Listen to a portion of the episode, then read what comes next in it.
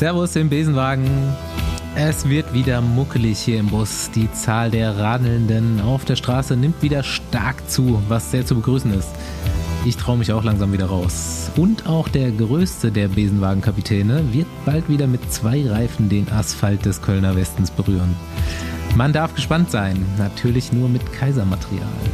Wir nehmen auch heute einen im Kölner Umland mit, den wir schon lange mal einsammeln wollten. Und heute ist es dann endlich soweit mit dem beinahe Trippelsieger. Mein Name ist Bastian Marx. Meiner ist Paul Voss. Und meine Andi Stauf. Und Rafa begleitet uns und sorgt für alle Mitreisenden für die richtigen Klamotten mit Stil für den Wiedereinstieg in die 2024er Saison. Das wird dein Jahr. Das wird, das wird dein Jahr, ist auf jeden Fall auch richtiger Motivationsspruch, ey. Das war eine richtige Kachel. Ja, wer, wer, hat, wer hat das schon mal gehört? Detlef die Soest. ich mach dich fit. Mit Basti Marx. Ich mach dich krass. Jeden, genau, jede, jede Woche einfach nur Podcast hören, bisschen Motivation mitnehmen. Ja. Habt ihr eine Ahnung, äh, was ich mit Trippelsieger meine? Ja, ja. Klar. Das ist krass. Habe ich jetzt erst äh, bei äh, Recherche mal wieder, ist mir das bewusst geworden. Naja, nee, der, aber, aber, welcher fehlt da? Tour, oder? Äh, ja, aber da war er Zweiter. Tatsächlich schon. Ja, die Etappe, die Etappe habe ich sogar vor Augen, wo er Zweiter wird. Ich glaube, der gewinnt Edward Borson-Hagen, oder? Die attackieren auf unterschiedlichen Fahrbahnseiten. Ganz, ganz, ganz knapp leider. Ja. Also das ist ein erlesener Club, ne? Mats Petersen dieses Jahr ähm, erst reingekommen und ich habe nochmal geguckt, 104, äh, der 104. Vierte war jetzt Mats Petersen, mhm. der bei Giro Tour und Vuelta eine Etappe gewonnen hat. Und unser heutiger Gast hat Giro-Etappe, Vuelta-Etappe und Zweiter bei Tour de France-Etappe. Kommt vielleicht ja noch. Tja. Ey, ähm. Also ich bin aus letzter Woche. Wollen wir erst. Äh, ach nee, ich fange jetzt einfach an.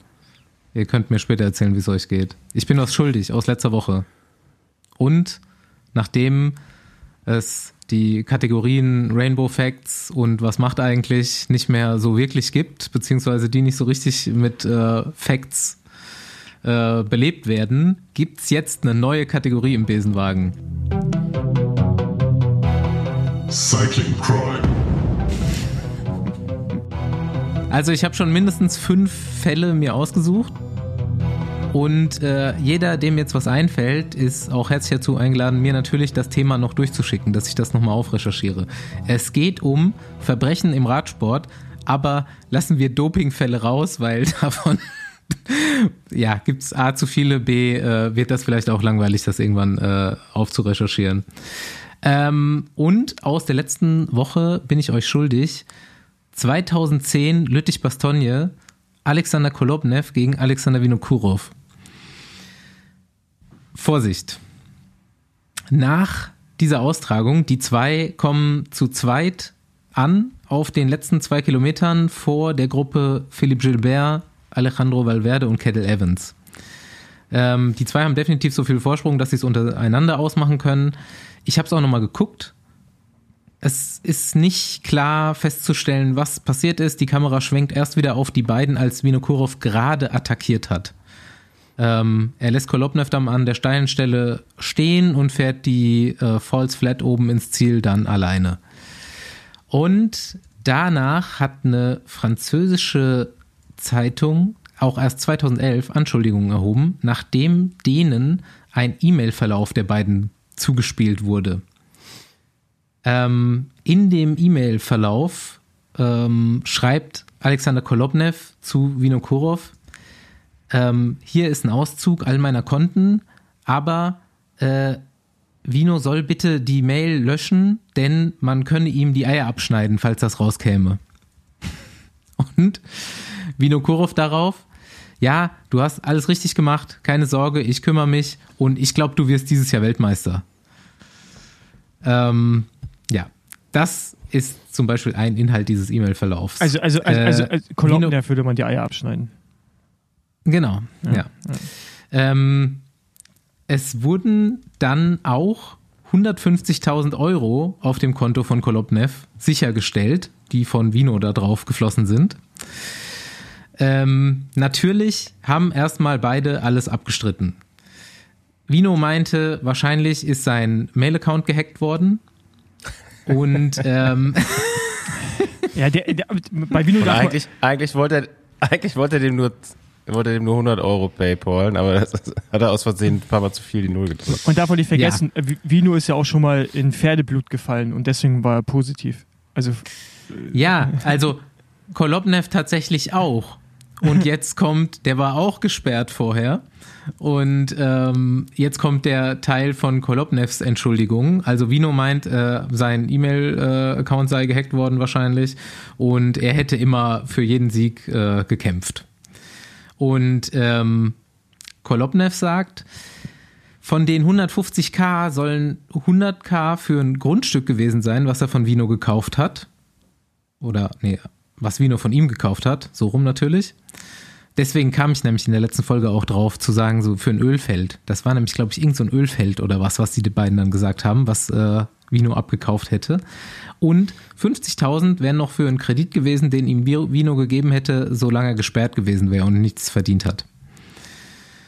Ähm, ja, das war dann im Endeffekt die Entschuldigung und man muss halt sagen, um das Ganze jetzt mal abzuschließen und seitdem ist natürlich auch nichts mehr passiert, es war unmöglich, den beiden irgendeine Manipulation im Rennverlauf nachzuweisen. Und deswegen, das Ganze war vor Gericht, ist aber abgeschmettert worden. Aber jetzt mal, es gibt eben nur diese Recherche dieser Zeitung, die das Ganze irgendwo belegt. aber jetzt mal kurze Frage. Also, also er hat im Prinzip 150.000 Euro dafür bekommen. Wir nehmen jetzt mal an, man konnte es nicht beweisen, für den Sieg. Ist sich ein Sieg mehr wert als 150.000 Euro? Andi? Auf dem, auf dem Markt? der- ja, aber in dem Moment weißt du ja nicht, ob du der- gewinnst. Ja, genau. Erstmal das. Du musst ja erstmal noch immer Vinokurov schlagen. Was wahrscheinlich auch. Da hat er wahrscheinlich einfach schon die Wahrscheinlichkeitsrechnung gemacht und gedacht, das wird schwer. Ähm, Und zu dem Zeitpunkt, wie lange ist es jetzt her? Auch schon 15 Jahre. 2010, 13, 14 Jahre.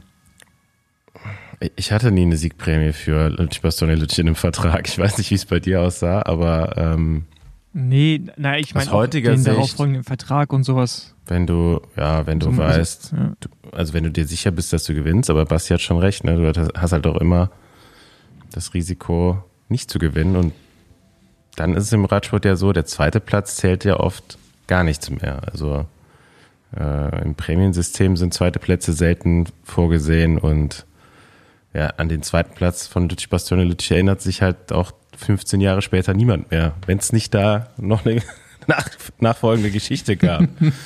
also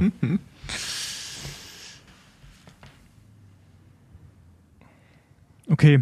Ja, also äh, es war mir auf jeden Fall noch lebhaft in Erinnerung und ähm, aber wie gesagt, ich habe es auch nochmal nachgeschaut, das Rennen, also zumindest die Endphase vom Rennen und es ist auf Kamera keine Unterhaltung der beiden auch zu sehen. Es ist einfach ganz normales Rennen, aber die es werden halt auch ganz oft die Verfolger gezeigt, weil die nicht so weit hinten dran sind. Ja. Tja, Wir werden es wahrscheinlich nie, nie wissen. Ja. Ja, mal sehen. Also wie gesagt, vier, vier weitere Fälle habe ich mir schon noch aufgeschrieben. Einen habe ich auch schon recherchiert. Ähm, äh, gucken, was im äh, Radsport noch so Unrechtes getrieben wurde in den letzten Jahren. Ähm, Überleitung. Wenn wir eh schon bei Unrechtes sind und bei zwei Fahrern, die auch gesperrt waren. Habt ihr schon mitbekommen, es gibt anscheinend etwas Neues auf dem Markt. Also, zumindest. Ich habe es auch erst tatsächlich Paul. heute dann, als du das geschrieben hast. Du hast es äh, das ist nicht neu. Ich, ja, genau, Andi, genau das wollte ich jetzt ja gerade sagen. Es ist in Anführungsstrichen neu, also zumindest so, dass es jetzt in den Medien ist. Irgend so ein neues äh, Es geht um- Dopingmittel. Es geht um Dopingmittel, genau. Und es ist auf jeden Fall lustig, so wenn man es liest. Ich habe heute auf jeden Fall auch tatsächlich irgendwie so vier, äh, zumindest Abs Abstracts von äh, medizinischen Studien gelesen dazu. Kannst du es kurz zusammenfassen? Wer, wer hätte es gedacht, dass Wattwürmer so nützlich sein können? Also, es geht tatsächlich um Wattwürmer. Wer jetzt noch rätselt, ähm, ja, es wird gemutmaßt, dass ein neues medizinisches Präparat, was heißt neu, also ich denke, es ist aber auf dem medizinischen Markt relativ neu. Es gibt ein paar Jahre, es ist von einem holländischen Arzt, glaube ich, entwickelt worden. Mm. Und ähm, es wird vermutet, dass dieses Präparat sehr gut als Dopingmittel einsetzbar ist. Und zwar werden in einem bestimmten Verfahren Wattwürmern ähm, ihr Hämoglobin entnommen. Ich weiß nicht, ob es bei denen auch Hämoglobin heißt, aber ich glaube irgendwie schon. Es ist auf jeden Fall anders als menschliches oder tierisches Hämoglobin. Hämoglobin ist erstmal der Stoff, der den Sauerstoff transportiert im Blut. Also das, was Radfahrer gerne wollen. Viel Sauerstoff im Blut transportieren. Und dieses Hämoglobin des Wattwurmes hat anscheinend die Möglichkeit, das zehnmal so gut wie menschliches Hämoglobin hinzubekommen. Also die zehnfache Menge. Und ähm, ja, also man kann das jetzt irgendwie extrahieren aus diesen Wattwürmern und Wie wird das daraus gemacht? Ist ein das wie so mit Olivenöl? Ja, also das habe ich auch so gelesen, gepresst tatsächlich. So? Kalt gepresstes Also für den- Wurmöl. Für den Ka kalt gepresst ist gar nicht so schlecht geraten. Der Wattwurm wird auf jeden Fall erstmal eingefroren dafür. ähm, und ja, also ich denke, für einen Wattwurm ist es jetzt nicht die erfreulichste Variante. Der ist auf jeden Fall nicht mehr zu gebrauchen nachher. Ach, das wird dann über verschiedene chemische Verfahren da ausgewaschen aus diesem Wattwurm-Kadaver. Fällt Simon Geschke jetzt Und, schon mal raus als ähm, Konsument? Der ist ja Veganer. Keine Tierversuche für Simon. Ähm, ja, daraus wird dann ein relativ, es, ist, es kommt in einem kleinen Fläschchen, es ist jetzt nicht so wie so eine Bluttransfusion und es wird tatsächlich auch gemutmaßt, dass das schon während der Zeit so dieses Aderlass-Skandals eingesetzt wurde, denn Ist das so? ähm, man, man hat damals vermutet, dass es so zu den Wettkämpfen so kleine Infusionen von Superhämoglobin gab, habe ich gelesen. Und also das wird so als Superhämoglobin bezeichnet, das Zeug. Und das Zeug hat, muss man wissen, eine extrem geringe Halbwertszeit. Also das wirkt nur, ich meine, vier bis acht Stunden und ist dann auch nicht mehr nachweisbar. Aber so lang wirkt es auch scheinbar nur. Also du kannst dir das injizieren und bist dann, du brauchst auch nur eine kleine Menge davon, weil das Zeug ist halt so capable, dass du halt schon Effekt davon hast. Wie jetzt? Das heißt, man, Es mischt sich mit, man, es muss, mischt sich mit dem Rest deines Blutes. das heißt, man muss es quasi vor einem Rennen nehmen und dann. Direkt vom Rennen Und, okay. Genau.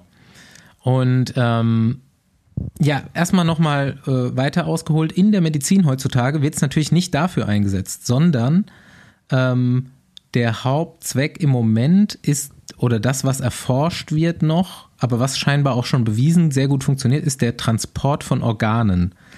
Wenn du dir eine Niere äh, transplantiert werden soll, muss die ja von Patient A zu Patient B kommen und so lange nicht absterben. Und das wird anscheinend in so einer Lösung aufbewahrt und da muss Hämoglobin drin sein, weil anscheinend wahrscheinlich diese Zellen weiterhin mit Sauerstoff versorgt werden müssen.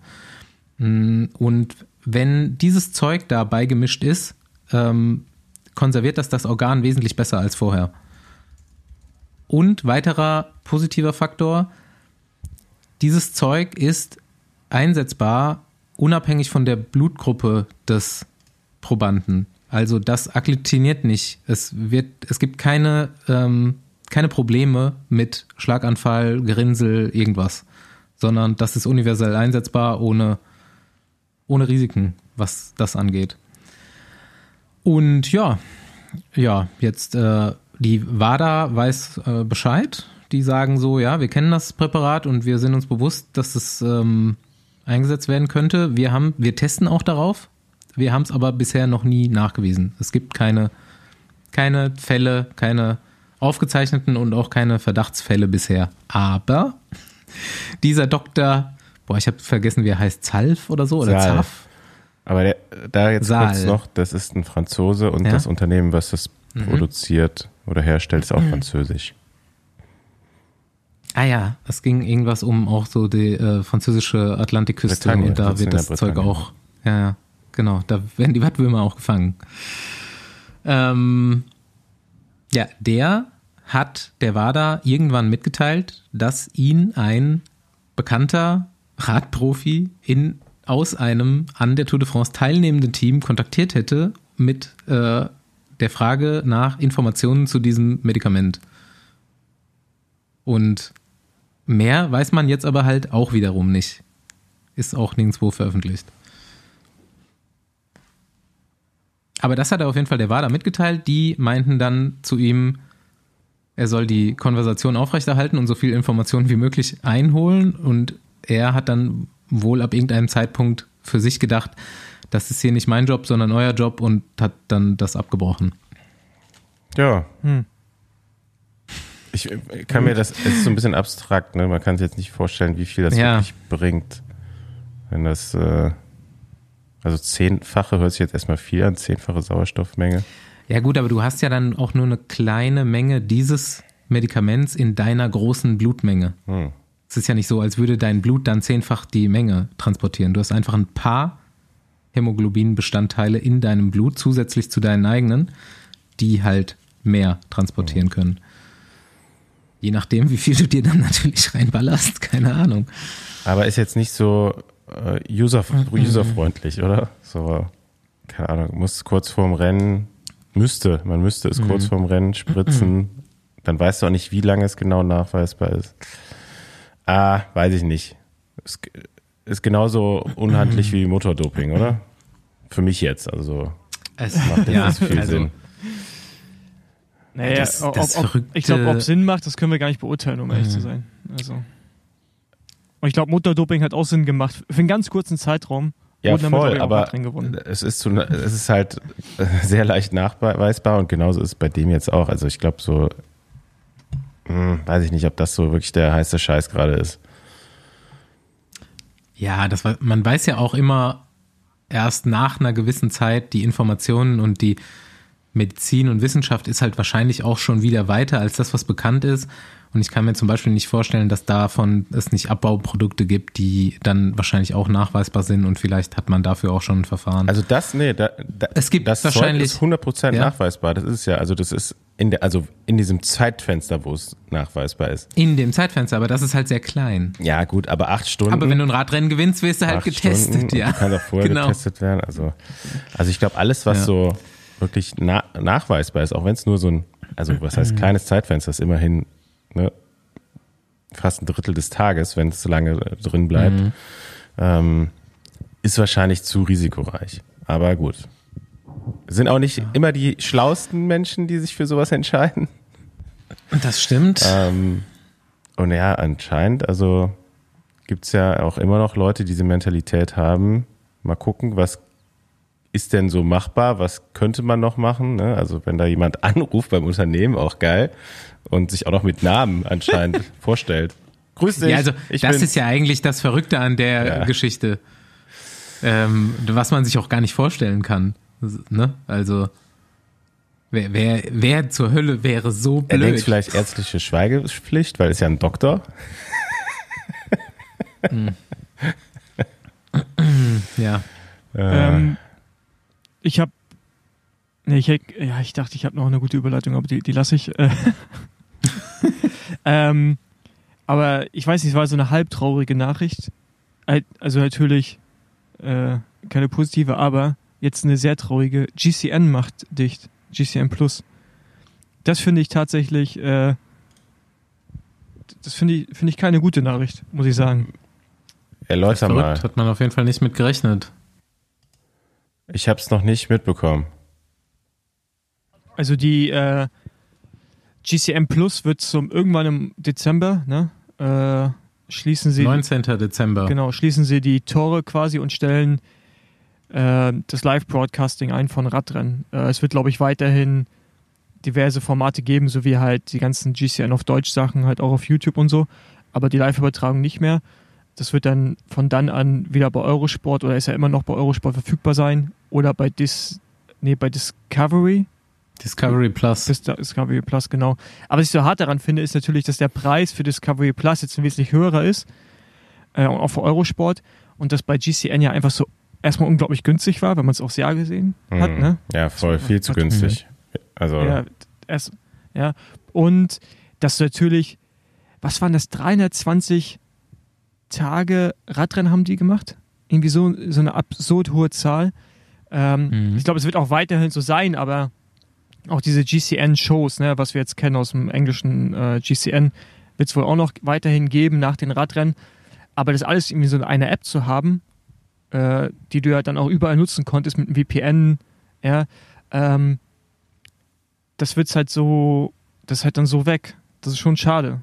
Also, Leute verlieren auch ihren Job. Also, ich, also 102 Leute habe ich gelesen. Genau. Ne? Ich weiß nicht, also schließt GCN an sich so oder was? Nee. Nee, das nicht, aber also was wird da einfach nur diese Live-Übertragung quasi gekappt und das Mhm. sind die Leute, die Gut, wegfallen. GCN Plus, also das sa- sagt ja schon, dass du das auch nicht, vielleicht nicht so auf dem Schirm hast, äh, hat ja noch eine Menge Produktion drumherum gemacht. Ja, das weiß über, ich. Um die Also, Live-Produkt. Dokus. äh, Ja, und ich, also ich kann mir vorstellen, also ich habe noch keine davon gesehen. Ich kann mir vorstellen, dass es den meisten auch so geht. Ähm, und vielleicht ist das einfach nicht mehr rentabel. Und ja, GCN wurde ja vor, ich weiß nicht wie vielen Jahren gekauft von Discovery. Ähm, ist wahrscheinlich einfach eine strategische Entscheidung, jetzt zu sagen, okay, wir holen die jetzt alle bei Ja. uns ins, in, in eine, also für die ist es wiederum einfacher, alle in einer App zu haben. Mhm. Aber Discovery Plus kostet auch nicht mehr, oder was? Ähm, doch, Discovery Plus kostet mehr. Äh, das sind, boah, ich weiß gar nicht, was das gerade im Monat war. Da gibt es verschiedene Pakete. Du kannst, das Einstiegspaket ist dann halt, dann hast du Werbung äh, und Pipapo und ich, da sind wir unter 10 Euro auf jeden Fall. Äh, ich habe es auch nicht gerade im Kopf. Und äh, wenn du dann werbefrei haben willst, sind es halt dann, glaube ich, über 10 Euro, sind es, glaube ich, 11 Euro, 12 Euro, irgendwie sowas. Äh, wenn ich mich jetzt nicht täusche. Ähm, aber ja, zu dem Preis, wie es vorher war, ist es auf jeden Fall nicht mehr. Und ich bin auch gespannt, was es, ähm, was sich irgendwie ändert. So. Also ob es dann neue Kommentatoren gibt, ähm, ob vielleicht weniger übertragen wird. Ähm, keine Ahnung. Also es, es wird spannend sein. Und bei Euro, also wenn jetzt zum Beispiel, ich habe mir das mal angeschaut, die Eurosport-App äh, zum Beispiel nehmen würdest, ähm, zumindest wie ich es wahrgenommen habe, siehst du, da ist da nicht so viel sichtbar, wie es bei GCN war. Aber ich weiß nicht, ob das Mhm. stimmt. Ich weiß nicht, Basti, du hattest die Eurosport-App, oder? Ich hab, war lange bei Eurosport und habe dann auch vor anderthalb Jahren aber schon irgendwie auf GCN gewechselt. Einfach weil es halt du, ganz ehrlich so, ich kauf's halt auch wegen Radsport. Mhm. So, der Rest ist mir egal. Ich habe nie Billard geguckt auf Eurosport Player. und ähm, ja, dachte ich mir halt auch gut, kannst du auch so ein Format unterstützen, was halt nur Radsport macht. Ja. Und ähm, ja, ich, sehe das genauso. Es ist halt wahrscheinlich Firmenpolitik von Discovery und wahrscheinlich auch schon von längerer Hand geplant. Die haben, ich habe mir mal das Statement-Video von den beiden angeguckt von GCN und dann meinten die halt auch, es ist definitiv nicht so, dass sich das Ganze nicht rentiert hat und dass es deswegen zugemacht wird, sondern einfach aus ähm, firmenpolitischer Sicht da alles auf einen Player zu holen. Und ich denke halt so, wie, wie du sagst, ne, der YouTube-Kanal und das, das wird alles weiter bestehen dahinter. Ah, Der ist kacke, Discovery Plus kacke. Ich habe es mal ausprobiert, weil ich dachte, vielleicht kriege ich dann bessere Bildqualität im Stream, aber war nicht so. Äh, ja. Läppsch. Ja, ist ja eh, Ja. also ist ja, ich weiß auch nicht, wie es da mit der Bildqualität ist, aber es gibt ja auch so bei, bei Streaming-Anbietern mittlerweile ja auch den Trend, dass du mittlerweile den normalen Preis bezahlst für Ja, eine schlechte. Qualität. Wenn du HD haben willst. So weit sind die noch nicht bei Discovery Plus. okay, zum Glück. Ja, wird wahrscheinlich viel wieder im Browser gestreamt nächstes Jahr. Ja. Mhm. Ich habe mir auch überlegt, ich lasse einfach erstmal andere Leute erste Erfahrungen machen. ja.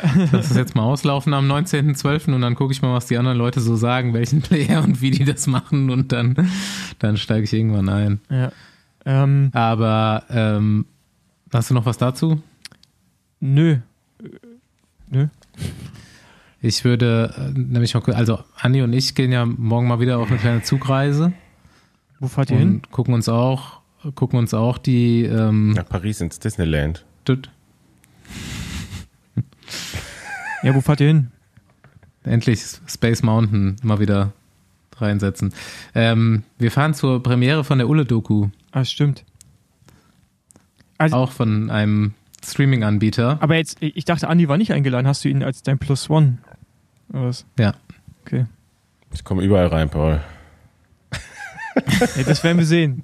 Da, da, da Man werde muss ich, nur die richtigen Leute da werd kennen. ich dich drauf äh, festnageln. Äh, wo wird das, äh, wo wird das vorgestellt? In München. Okay. Tja, also wir werden Ulle sehen morgen, denke ich mal. Ja, gehe ich von aus, ne? Wir, wir, erzähl, wir erzählen nächste Woche. Aber das ist eigentlich gar nicht, was ich jetzt erzählen wollte, aber das ist nur meine Über- und Einleitung zu dem Thema, dass Rigo auf, glaube, Amazon Kolumbien eine Serie über sein Leben hat. Ja, ja. Der- Und da ist auch dieser Schauspieler, der da, der ihn spielt, der hing jetzt wohl auch die ganze Zeit auf seinen Events darum und auf seinen Partys und äh, das ähm, muss wohl äh, eine relativ ja dramatische Serie sein. So sein ähm, sein Vater wurde ja auch umgebracht und das musste er dann nachspielen. Das hat er irgendwie in einem Interview gesagt, dass das super schwer für ihn war und ähm, sich damit auseinanderzusetzen. Und ich will jetzt eigentlich den morgigen Tag dann dazu nutzen, ähm, äh, Werbung dafür zu machen, dass die das ähm, mal synchronisieren. Oder ob vielleicht können wir das einfach synchronisieren, die Serie. Ja, aber ist, äh, der ist ja, ich meine, die, die in Kolumbien oder Südamerika lieben die ja so Telenovelas, ne? Also ich meine, das Ja, genau, sowas ist das. Ja, genau. Äh, ich glaube, es gab da auch, es gab da auch mal so eine, ähm, wie nennt man das, Reality-Show mit dem, oder? Also dass, dass die dem so gefolgt sind, gibt es da nicht auch? Oder ist das vielleicht bestimmt. sogar- Also ich, Aber der ich glaube, Rigo ist bei allem dabei. der ist so berühmt da, ne? Das ist brutal. Ne? Also ich meine auch seine, der nennt seine Shops halt auch Go Rico Go. Also ich meine, da, da ist eh schon Dass er überhaupt Shops einiges hat. zu spät. Dass er überhaupt Shops Dass hat. er überhaupt- ist krass. Genau, die Mehrzahl, ja, das ist halt eh krass. Ja. Und die sind auch groß. Der ist auf jeden Fall auf einem, auf einem ganz anderen Level unterwegs Ja, ja. als alle anderen Radprofis auf der Welt, glaube Go, ich. Go, muss in Go, seinem Go Land gibt's da. ja auch. Könnte er vielleicht auch mal ein paar Läden aufmachen. So. Also ich glaube, für den ist Radfahren wirklich einfach ein Hobby. Das macht er nicht, um Geld zu verdienen. Ich das Geld verdient er mit anderen Sachen mittlerweile. Bin auch weiterhin für die Telenovela im, im ersten mit den Cycling Cops mit Dege und Toni Martin Ja, und Rutsch und Da gibt es eine. Menge mittlerweile, ne? Das ist eine ga- Ja, ganze genau. Einheit. ja. Kommt noch, Hm. ja, da gibt es immer noch so Folgen mit Special-Einsatz von der, von der Feuerwehr. Da kommt Roger Kluge angefahren Nee, ich finde, holt find, man muss auch die Schlauch OG, aus. man, man man muss auch die OGs irgendwie zulassen, so wie Schäfer oder Marcel Barth und so. Weißt du, also die. Ja, das sind ja die Ja, Vorgesetzten, klar, ne? die das sind ja sind- schon länger. genau, länger richtig. Ähm, aber weil wir gerade bei Vorgesetzten du sind, sehr gut. Überleitung. Rod Ellingworth. Habe ich ihn richtig ausgesprochen? Wahrscheinlich nicht. Doch, glaub schon. Wir springen thematisch, aber die Überleitungen passen. Ja, warum? Aber das war doch, wir waren gerade bei Chefs, Vorgesetzten. Ja, ich, ich, Ja, ich, erzähl- ich verstehe erklär- schon, erklär verstehe schon. Ja. Erklär mal, von wem ist er der Chef oder war's? Ja, ich weiß gar nicht die hundertprozentige Position, aber auf jeden Fall war er der, äh, der, der sportliche Chef bei Ineos Grenadiers. Äh, ist es auch noch bis zum Ende des Jahres, muss man sagen. Und, Und vorher auch schon relativ lang so bei Sky, ne? ja, genau, also der hat im Prinzip das ganze British Cycling Academy Programm aufgebaut, also wo Kev draus entstanden ist, Jaron Thomas, ähm, äh, Wiggins zum Teil. Also der, der ist eigentlich so maßgebend mit, äh, mit Bradsford. Ähm, die beiden Personen, die eigentlich so British Cycling geprägt haben über die letzten Jahrzehnte. Auf jeden Fall, der war jahrelang eh schon bei Team Sky von Anfang an sowieso dabei, ist dann für ein Jahr zum Team Bahrain gegangen, auch als sportlicher, als sportlich Verantwortlicher oder nee, als General Manager, glaube ich sogar, ne, Andi? War da ein Jahr? Ähm, auf jeden Fall Ja. eine höhere Position und ist dann äh, nach dem einen Jahr aber wieder zurückgegangen zu Ineos, um da die sportliche Verantwortung zu übernehmen. Hat in dem Zuge auch ein paar neue sportliche Leiter eingestellt. Äh, Ro- Roger Hammond ähm, ist dann auch nach oben gegangen im Ranking, ist, hat dann eine wichtigere Position bekommen. Und ja, äh, Rod Allingworth hat jetzt gesagt, er will aufhören oder hört auf beim Team. Und was ich gehört habe, Roger Hammond auch. Äh, ich weiß nicht, ob das schon bestätigt wurde. Das habe ich jetzt nicht weiter gelesen, aber anscheinend soll der auch gehen. Matteo Tossato geht schon zu Tudor. Ähm, und genau, und was man so liest, ist ja, dass Dave Bradsford der eigentliche Team Principal, also der, es ist nicht Eigner, aber halt der, der Chef, ne, von allem so, CEO, würde man sagen, glaube ich. Ähm, dass der ja jetzt nach der Übernahme von irgendeinem Fußballclub, den der Inhaber von Ineos wiederum, ich weiß nicht, welcher Club das ist, wenn er den gekauft hat, dass er da noch mehr einsteigen soll in das Management von diesem Fußballclub. Das heißt, noch weiter oder noch weniger Zeit haben wird für das Team. Und ich weiß nicht, ob das alles irgendwie im Zusammenhang steht, weshalb er dann geht. Ich weiß nicht, ob ihr da mehr wisst. Weißt du, also, dass quasi Bradsford ja eigentlich viele Entscheidungen treffen muss, die er aber nicht mehr treffen kann oder will oder wie auch immer, weil er gar nicht die Zeit dafür hat. Und Rod Allingworth quasi so immer als derjenige dasteht, dem die ein bisschen die Schuld zugeschoben wird, dass Dinge nicht funktionieren gerade oder dass Mhm. man nicht performt. Ja, eine Ich weiß gar nichts. Ich glaube, das ist so, hast du ziemlich gut getroffen. Ne? Also, was man so hinter den Kulissen da mitbekommen hat, ist, dass, obwohl er General Manager des Teams jetzt war dieses Jahr, ähm, immer noch nicht die letzte Entscheidungshoheit hatte. Also die, ich sag mal, große Transfers äh, oder Großverträge mussten immer noch mal von David Brailsford abgesegnet werden und ähm, wie man das ja auch nach außen hin mitbekommen hat, hat es ja ziemlich lange gedauert, bis Ineos mal äh, Neuverpflichtung oder Tra- Vertragsverlängerung nach außen hin also kommuniziert hat und die hat man nicht erst so spät kommuniziert, weil man es vorher nicht rausgeben wollte, sondern die sind auch sehr spät erst äh, passiert. Ähm, und das war natürlich frustrierend für den Rod Ellingworth, dass er nicht so arbeiten konnte, wie er wollte. Und ähm, ja, also ich kann mir schon vorstellen, dass er dann gesagt hat, also unter den Umständen, so kann ich nicht arbeiten. Ähm, das fällt ja auch auf ihn zurück, ne? also wie du schon sagst. Also äh, er wurde ja auch immer da genannt, ja, warum, oder wurde auch immer gefragt, warum, was passiert hier, warum passiert nichts. Ähm, und ich bin gespannt, wie sich das Team dann oben in der, in der Führung neu strukturiert. Also ich bin auch, habe so ein bisschen den Überblick verloren, wo Ineos jetzt in welcher, in, in welcher Sportart sie überall noch aktiv sind und bei welchem Fußballverein. Also es sind ja bei Ogenis, äh, glaube ich, Hauptsponsor. Ähm, ich weiß nicht, welchen sie jetzt am Ende gekauft haben. Zwischenzeitlich sollte es ja mal Manchester United werden. Ich glaube, das ist Manchester United dann, weil das war auf jeden Fall ein, Brit ein großer britischer Club. Ich glaube, der Ja? war es das sogar. Ja, ich, also ich glaube, oder er, er ist dabei, oder diesen Verhandlungen laufen wohl auch irgendwie. Auf jeden Fall war es ein großer, der Name hat mir auch was gesagt. Ich bin jetzt nicht so der riesen Fußballkenner, ähm, aber ich glaube, das war der, ja. Aber jetzt ist ja auch interessant, ne, weil, also jetzt Roger Hammond und dann Rod, das sind ja so die beiden, die jetzt auch nach außen hin irgendwie in der Öffentlichkeit standen. Und mir fällt jetzt gerade gar nicht irgendwer ein, der dann in der Struktur nach oben rutschen könnte, um diese Position zu übernehmen. Knesi. Ja gut, aber, aber gut, aber selbst wenn Knesi hochrutscht, ist er dann auf der Stelle, wo Roger Hammond ist. Aber wer ist denn der General Manager, weißt du? Mm, Ja, gut, da ich sind da noch, ja, vielleicht holt man wieder noch jemanden von woanders rein. Ähm, ich glaube, wir haben einige sportliche Leiter, die jetzt auch schon länger dabei waren, die ja zumindest mal die Stelle von Roger Hammond übernehmen können. Da, das wird wohl das kleinste Problem werden. Ähm, aber ja, müssen wir, müssen wir uns mal gedulden. Also ich glaube, Verpflichtung und die Veröffentlichung davon, das hat alles ein bisschen länger gedauert dieses Jahr. Ähm, Mal sehen. Vielleicht höre ich auch was bis dahin und kannst dir zumindest dir schon mal erzählen, Paul.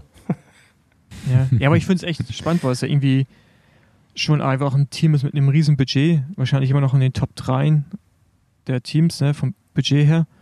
Und das so gefühlt so ein Chaos herrscht. Also zumindest von außen wahrgenommen finde ich schon ziemlich krass. Und auch, dass ähm, der Eigner, also dem ja Ineos gehört, das, der macht ja auch Druck. Ne? Also er will ja auch unbedingt die Tour gewinnen. Gleichzeitig nimmt er eigentlich die Person, die maßgeblich dafür verantwortlich ist, dass dieses Team auch über ein Jahrzehnt so extrem erfolgreich war. Der Pearlsford zieht er den immer weiter ab zu anderen Projekten. Äh, weißt du? Und, und hinterlässt dieses Team so ein bisschen, wie gesagt, in der Wahrnehmung in so einem kleinen Chaos, äh, was die Führungsstruktur angeht. Und ähm, ja, und gleichzeitig kritisiert man dann quasi sein eigenes Team. Das ist, finde ich, komisch. Hm. Also ist auf jeden Fall Manchester United, wo sie einsteigen.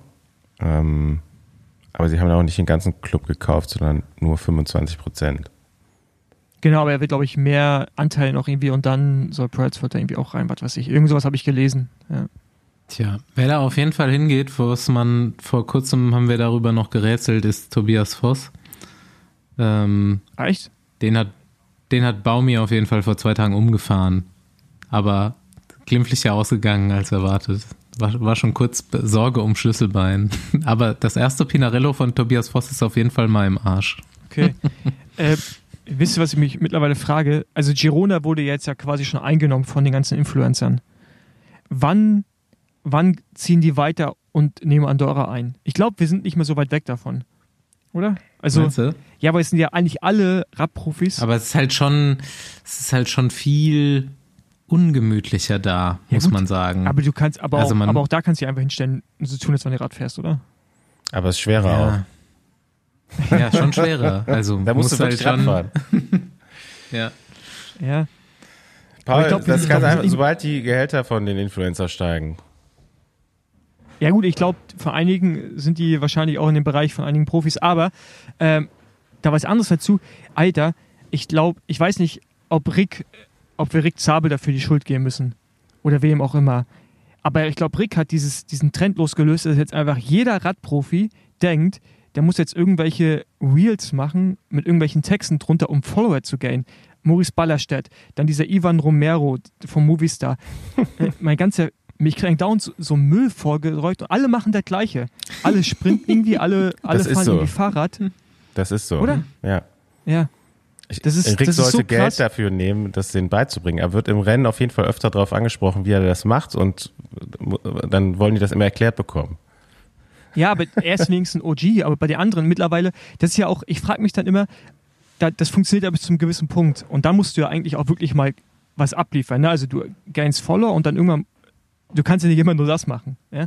Ähm, was, also haben die, also was liefern die danach?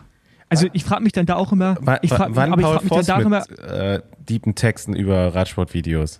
nee, das wird nicht, das wird nicht passieren. aber Das wird passieren. Das, ähm, was ich mich da halt frage, ist, warum machen die das? Also macht man das nur, damit man diese Zahl stehen hat, die hoch ist? Du, Paul, Also- versuch dich noch mal ein bisschen daran zurückzuerinnern, als du jung warst und Radprofi, wie viel Freizeit man da noch hatte, so. Und heutzutage wird, Das heißt, sie also machen- verbringen halt schon sehr viel Zeit wahrscheinlich am Telefon oder am Handy. Vielleicht ein bisschen Langeweile. Es wird, Nee, Bisschen- aber also es wird halt ab irgendeiner Zahl auch einfach relevant für Industrie und für Verträge. Ja, ja. da sind wir noch lange nicht. Also, da hat Andi wahrscheinlich schon ein bisschen mehr Einblick. Ähm, also, Ja, also bei Rick sind wir da auf jeden Fall. ja, aber, ja, aber das Rick macht, ist- aber also das wertet Ja, einen sportlich anderes. nicht auf. Also du kriegst keinen World-Vertrag, nur wenn du viele Follower hast, sagen wir mal so. Aber das bei Rick jetzt, also, darum, darum, daraus habe ich ja gar nicht gemeint. Also Aber- für Industrie, nicht für Teams. aber bei Rick ist ja auch nochmal anders, ne? Weil Rick ist ja, der macht ja, hat noch einen Podcast nebenbei und der ist ja auch anderweitig irgendwie noch unterwegs. Also, das natürlich auch durch die Follower kommt, aber desto mehr Leute es ja machen, desto mehr verwässert das ja, desto irrelevanter wird es ja dann irgendwann auch, weißt du, also, wenn du ganz viel Auswahl hast. Rick war ja auch der Erste, der es zumindest in meinen Augen gemacht hat. Und dann Chris Froome, der alte Influencer. Ah, ja, Ist ja, Chris Froome eigentlich auch auf Instagram? Ich folge ihm ja nur auf YouTube. Ja, aber Ja, ja, doch. Ich habe hab den auf Instagram. ist auf jeden Fall ein. Influencer. Und ähm, ja, ich, ich finde es nur sehr interessant. Es kann, stimmt natürlich, Andi, die haben, die haben Zeit, hängen viel am Telefon, da macht man sowas. Aber ich frage mich dann wirklich so, wo, also ob, ob man das einfach wirklich bloß für die Follower macht, weißt du, um da eine hohe Zahl stehen zu haben. Aber egal, äh, wo wir eh bei Chris Froome sind, ähm, habt ihr die Kommentare gelesen von seinem Teamboss? Ja. Und da frage ich mich, was für einen Vertrag hat der? Also ich meine, der, der, also der, Du musst das schon nochmal erläutern. ja, wollte ich gerade machen. Also der Adams, der Inhaber von dem Israel. Erst noch, noch weiter ausholen. Letzte weiter- Folge, wer Ah, es nicht gehört stimmt, hat, noch weiter ausholen. haben wir, haben wir erzählt, dass Chris Froome in einem Interview wohl behauptet hat, dass er denkt, sein, äh, dass er nicht mehr so gut ist wie vorher, liegt daran, dass sein Sattel zwei Zentimeter zu hoch sei. Ja, und irgendwie auch zu weit hinten oder zu weit vorne irgendwas, ne? Also auf jeden Fall. Äh, genau. Und jetzt der Teaminhaber von dem, äh, ja genau, von dem Team, der Adams, der ja, macht sich im Prinzip eigentlich öffentlich über ihn lustig. und äh, hinterfragt halt so diese Aussage von ihm. Und das macht er nicht zum ersten Mal. Und da frage ich mich, was für einen Vertrag hat Chris Froome, dass, er, dass, dass der einfach auch weiterhin noch in dem Team bleiben darf. Das ist mir auch ein bisschen dämmerhaft. Ja, das verstehe Also Silver Adams hat wohl gesagt, es, ich überlasse es jetzt mal so den Fans darüber zu urteilen, ob äh, jemand, der irgendwie sieben Grand Tours gewonnen hat, ähm, nicht merken würde, wenn sein Sattel irgendwie eine falsche Position hätte oder ob daran hängt, dass er keine Grand Tour mehr gewinnt Ja. und, äh, und äh, gleichzeitig an jeder Welle abgehängt wird. Ja. Ich finde es äh, ich find's, ich find's eine äh, komische Situation. Also, kann vielleicht, vielleicht hängt es damit zusammen, dass er irgendwelche Shares hat. Also bei Factor wissen wir es ja. Äh, ich weiß nicht, bei welchem Film er noch involviert ist, die vielleicht auch Partner des Teams sind und deswegen da Vertrag auf Lebenszeit hat, aber ich finde das schon sehr Ja, gut, absurd, der- dass der, Ich weiß nicht, wie lange der noch geht, aber ich glaube, für fünf Jahre hat er ursprünglich unterschrieben, ne? waren es echt Aber fünf das Jahre? war zwischenzeitlich mal irgendwie, irgendwie revidiert und dann hieß es so, er hat jetzt so und so viel, und, aber er wurde verlängert. Ja, also noch zwei Jahre hat er. Ernsthaft? Ja. Boah, leck mich am Arsch, ey. Also, das Ding ist ja, ne, also der Punkt ist bei ihm eh vorbei, wo er hätte vielleicht aufhören sollen, um diesen Status äh, des Goats irgendwie beizubehalten. Jetzt, er macht ja, also er hilft sich auf jeden Fall gerade nicht, in meinen Augen zumindest. Also, Wenn er mit KT-Fahrern bei nicht. einer 2.1 Rundfahrt abgehängt.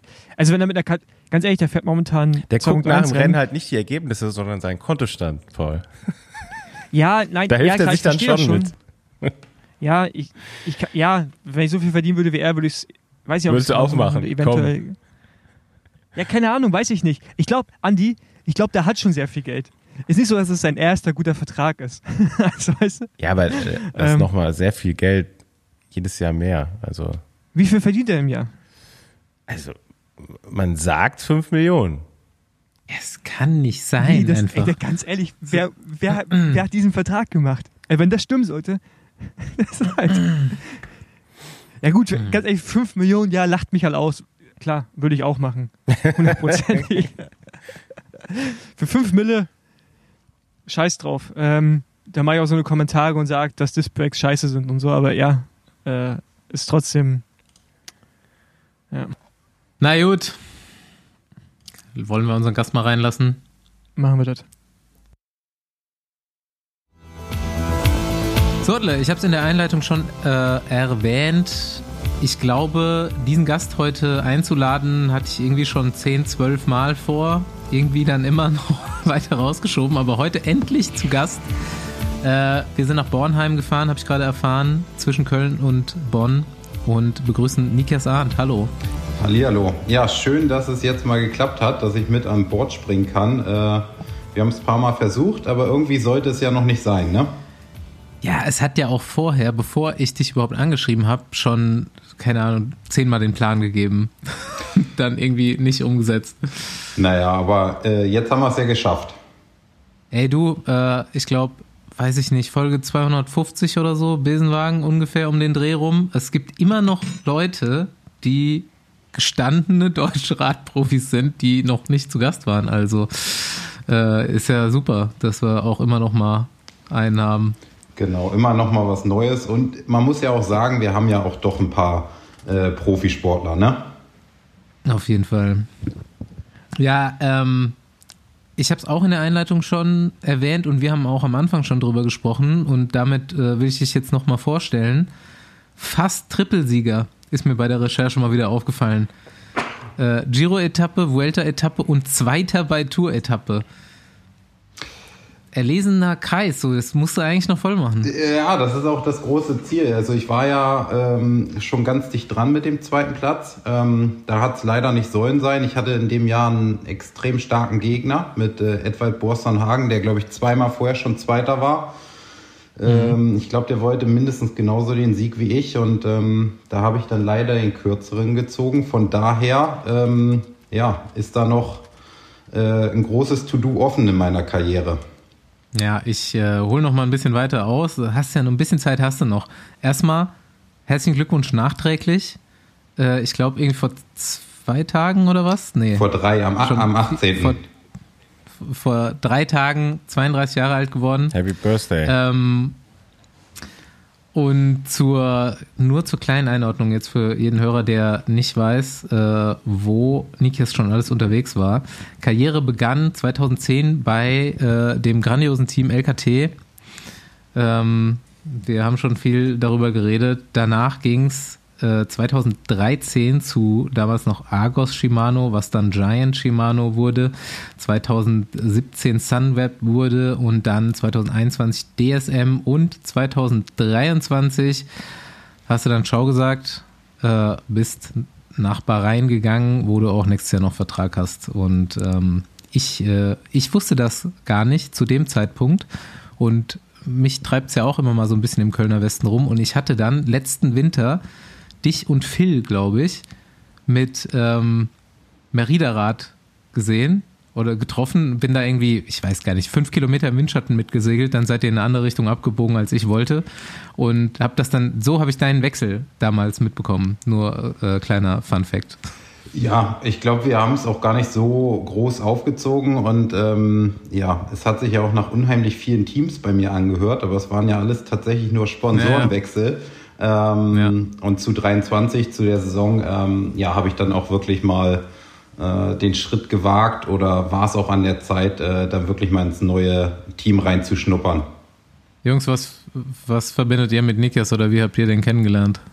Boah, ich dachte, ich war gerade überrascht, dass du erst 32 bist. Ich dachte, du bist äh, noch näher an Andi und mir dran, aber ähm, du bist halt schon auch schon ewig Profi, ne? Ja, für die damalige Zeit äh, bin ich relativ früh Profi geworden, ne? Also heutzutage ja. ist es sicherlich noch eine andere Geschichte, wenn die aus den Junioren raus Profi werden, aber ähm, genau, ich war eigentlich ja mit LKT, weiß ich gar nicht, ob wir schon mal Überschneidungen hatten, aber auch da ist man ja beim einen oder anderen Rennen schon mal dabei. Ähm, und dann seit 2013 halt. Also es sind ja, ja, ich gehe jetzt in meine zwölfte Saison, genau, ist es dann. Also ja. paar Jahre sind schon. Ja, äh, ich kannte dich halt nur auch ein bisschen noch von der Bahn und ich war, man kannte dich immer als der Master des äh, sitzenden Sprints. Ja, das auf jeden Fall. das, das ja, ist halt so, das, das, ist so, das sind so meine Nikias Arndt äh, Erinnerungen vor allen Dingen. Und das hat sich auch bis heute nicht wirklich geändert. Ähm, ist wahrscheinlich so einer meiner, meiner Fun Facts oder so, die ich so immer mit mir rumtrage. Ähm, aber ich habe immer gesagt, solange ich schnell genug bin, ne, dann reicht's. Aber das hast du schon immer so gemacht, ne? Also wir sind ja jetzt vom Alter so auseinander, dass wir in den Jugendklassen zumindest nie Berührungspunkte hatten. Aber man guckt ja trotzdem immer so, was geht bei den Junioren. Und schon da war irgendwie, ich weiß nicht, wo ich das mal mitbekommen habe, aber da war schon immer, also ich meine, bei den Junioren ja, machen es ja noch mehr, weil damals zumindest gab es ja noch eine Übersetzungsbeschränkung. Da konnte man auch gar nicht immer im Stehen sprinten, weil je nachdem, wie, wie, wie hoch die Geschwindigkeit war, war das einfach auch nicht effektiv. Ähm, aber du hast dann auch auf jeden Fall nachher noch mit der vollen Übersetzung beibehalten. Ja, ähm, ich glaube, da kommt es tatsächlich auch so ein bisschen her. Ne? Also wie du sagst, in den Junioren, du hast die, den kleinen Gang ähm, da hat sich, nicht, hat sich das nicht wirklich lohnt, aus dem Sattel zu gehen. Da hast du eher Power verloren. Ähm, dann war ich lange auf der Bahn. Auf der Bahn ist es ja auch so eine, so eine Sache, dass du die Sprints relativ lang und eher mit Kadenz fährst. Ähm, und irgendwie habe ich das auch in die Profis, also in den Männerbereich übernommen und ähm, trotz Krafttraining und allem drum und dran eher immer auf Frequenz gesprintet. Ähm, ja, und mir das dann irgendwie nie, nie abgewöhnt bleiben wir doch noch mal kurz bei den Junioren, weil wir da eh gerade schon sind.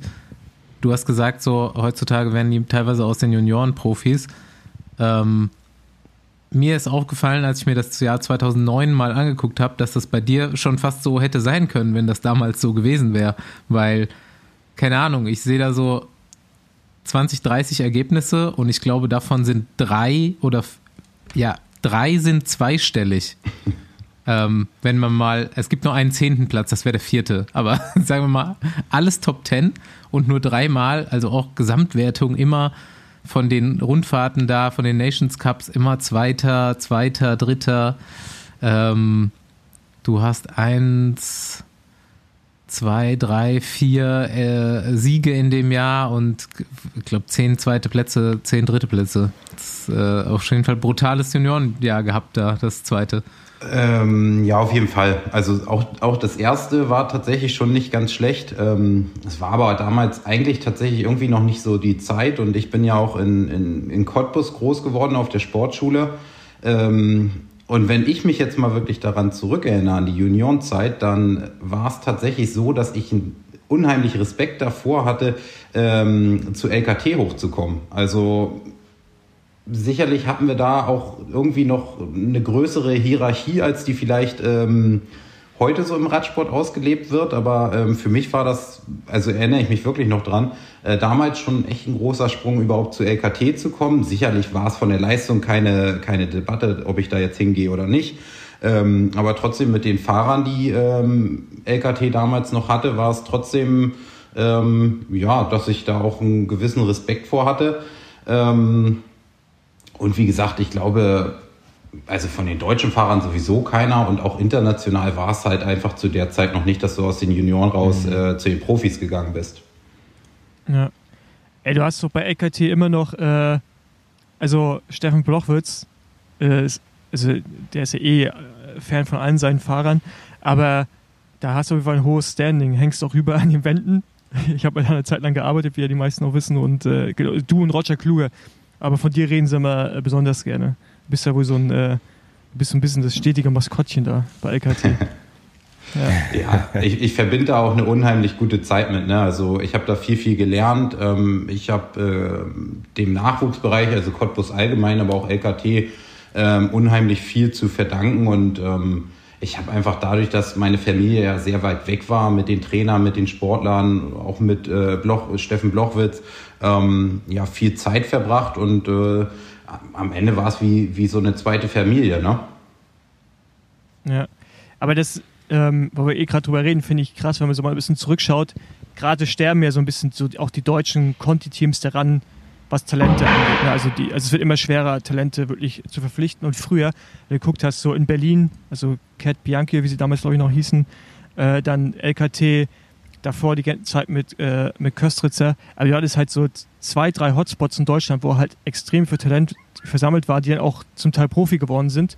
Ich meine, du kommst von LKT, äh, Roger kommt äh, her, Martin Reimer, Heinrich Hausler aus Berlin, auch ganz viele, die zu damaligen Zeiten die Profis geworden sind. Das ist schon krass, dass das einfach alles nicht mehr existent ist so richtig, ne? Oder die Relevanz. Du sagst, du bist da mit äh, Respekt hingekommen.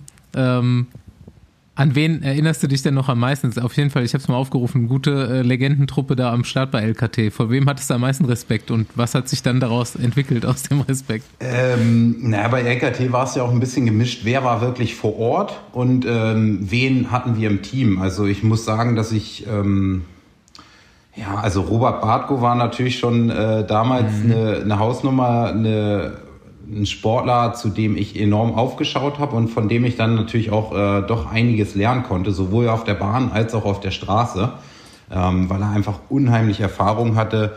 Ähm, gleichzeitig war ja auch ein Stefan Schäfer da, der mehrfach schon Stagiaire auch bei Profiteams war. Also der hat auch einfach den Einblick schon von Profiteams gehabt. Ähm, Henning Bommel, also Tino Meyer, Matthias Belker, das waren alles einfach gestandene Rennfahrer, gute Rennfahrer ähm, vor denen ich ja einfach Respekt hatte und dann, ich sag mal, die Leute in meinem Altersbereich, mit denen ich ja zuvor vielleicht auch äh, schon mal ein Jahr dann in den Junioren hatte, die kannte man ja alle schon. Aber ähm, einfach so mhm. die, die älteren äh, Fahrer da, ähm, ja, wie gesagt, also ich glaube, am, am extremsten war einfach Robert Bartko mit, seinem, mit seinen Erfolgen mhm. und mit seinem Erf Erfahrungsschatz. Ja, und dann ja, gut, das, also drei Jahre hast du da auch gemacht, also wie es eben zu dem Zeitpunkt noch ganz normal war. Ähm, U23-Phase erstmal durchlaufen, Entwicklung mitgenommen. Ähm, hast du dich dann ready gefühlt für, für den Profibereich? Absolut. Also ähm, es war tatsächlich auch so, dass ich ein Jahr früher hätte schon Profi werden können. Also ähm, da gab es die ersten Gespräche ähm, für die Saison 2012, dass ich auch ähm, ja äh, damals, es war das gleiche Team, also zu Argos Shimano hätte schon gehen können.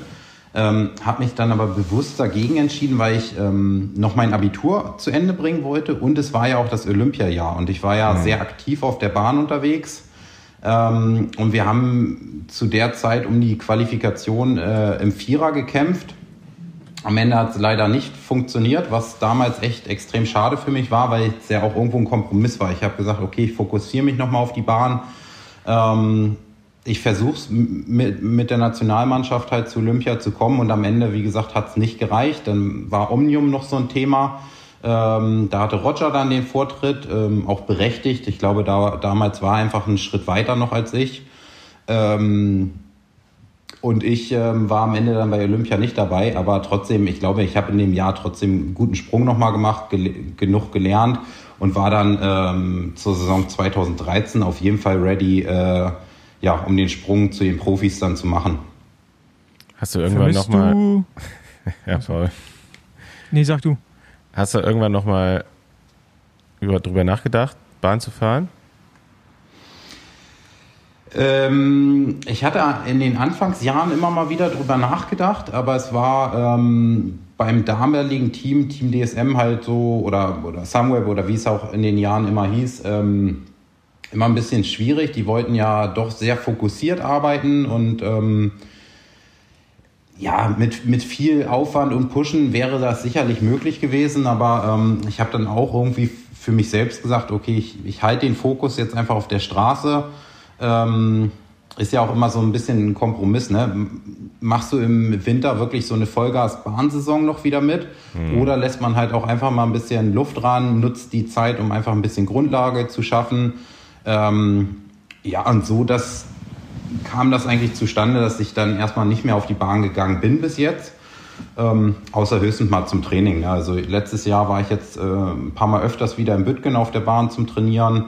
Ähm, mal gucken, ob ich dieses Jahr wieder hingehe. Aber was jetzt Wettkämpfe angeht, ähm, habe ich, hab ich seit äh, 2012 tatsächlich nichts mehr auf der Bahn gemacht. Okay. Paul, was wolltest du wissen? Genau das Gleiche. ah, okay. Echt? ja, ob, ob er die Bahn vermisst halt, ne? Weil, ähm, weil es ja gerade so, da wo du herkommst, halt schon immer, immer eine Verbindung gab und immer auch beides gemacht wurde, Bahn und Straße, deswegen hat mich das nur gewundert. Aber wo bist du eigentlich her, gebürtig? Ich weiß, Hamburg, ne? Okay. Nee. Ja, also gebürtig aus Buchholz, ähm, bin da aber südlich von Hamburg aufgewachsen. Also mein Heimatverein ist ja auch die RG Hamburg, ähm, ist quasi so der Bereich, also äh, in Norddeutschland da oben, südlich von Hamburg aufgewachsen. Ähm, genau, da bin ich damals tatsächlich auch schon auf der Bahn gefahren. Hamburg hat ja auch so eine äh, halboffene Betonpiste. Äh, da ging das quasi schon los und klar, sobald du nach Cottbus wechselst, ähm, bist du im Winter immer auf der Bahn, machst die Winterbahn mit und ähm, alles, was dazugehört. Ne? Warum bist du damals nach Cottbus gegangen? Ähm, ja, in Hamburg war die Struktur einfach nicht so gegeben. Also ich, auch da hatte ich, glaube ich, eine sehr, sehr gute Unterstützung von der RG Hamburg. Die hatten da damals tatsächlich ähm, auch für mich und auch andere Sportler äh, nochmal extra einen Trainer geholt aus äh, Berlin. Das war damals Michael Gaumnitz. Mit dem bin ich dann so ein bisschen. Ah, okay. Ja, den, den kennst du natürlich auch ganz gut, ne? Jetzt aus Cottbuser ja, Zeiten. Ja, genau. genau. Und den hatte ich äh, in Hamburg tatsächlich als Trainer. Ähm, war da auch super happy mit, aber mit ihm sind wir natürlich dann auch Richtung Berlin äh, zu den Rennen gefahren, weil er sich da einfach gut auskannte. Ähm, und er hatte natürlich den Kontakt dahin und dann haben die relativ schnell kannst du jetzt sagen, mein Talent gesehen oder einfach gesehen, okay, ähm, für Nikias würde das vielleicht auch Sinn machen, so einen Schritt zu gehen auf die Sportschule. Ähm, ja, und dann bin ich einfach mit meinen Eltern mal hingefahren, habe mir das angeguckt und ich bin äh, auf das Gelände gekommen und für mich stand eigentlich, war natürlich auch ein schöner Tag im Sommer, die Sonne hat geschienen, äh, viele junge Menschen, Mädels, Jungs waren da unterwegs und für mich war klar, okay, äh, ich gehe aufs Sportinternat. Ja, okay. Und wie, wie, waren dann die Tage, als es geregnet hat und grau? also man muss, also ich, ich, weiß, viele Leute lieben ja Cottbus und äh, ich will es gar nicht schlecht reden, aber es ist auf jeden Fall im Vergleich jetzt zu, sagen wir mal, Hamburg oder Hamburger Raum, ist es schon anders, sagen wir mal so. Ja, auf jeden Fall. Also es war natürlich eine, äh, eine harte Schule, gar keine Frage. Also die Winter waren lang, die Winter waren hart. Ähm, Jetzt muss ich lügen, ich weiß gar nicht, was unser Temperaturlimit war. War es minus 10 oder minus 15 Grad, wo wir dann nicht mehr rausgefahren sind? Ähm, bei den Temperaturen überlegt man, glaube ich, heute nicht mehr wirklich, ob man da rausfährt oder nicht.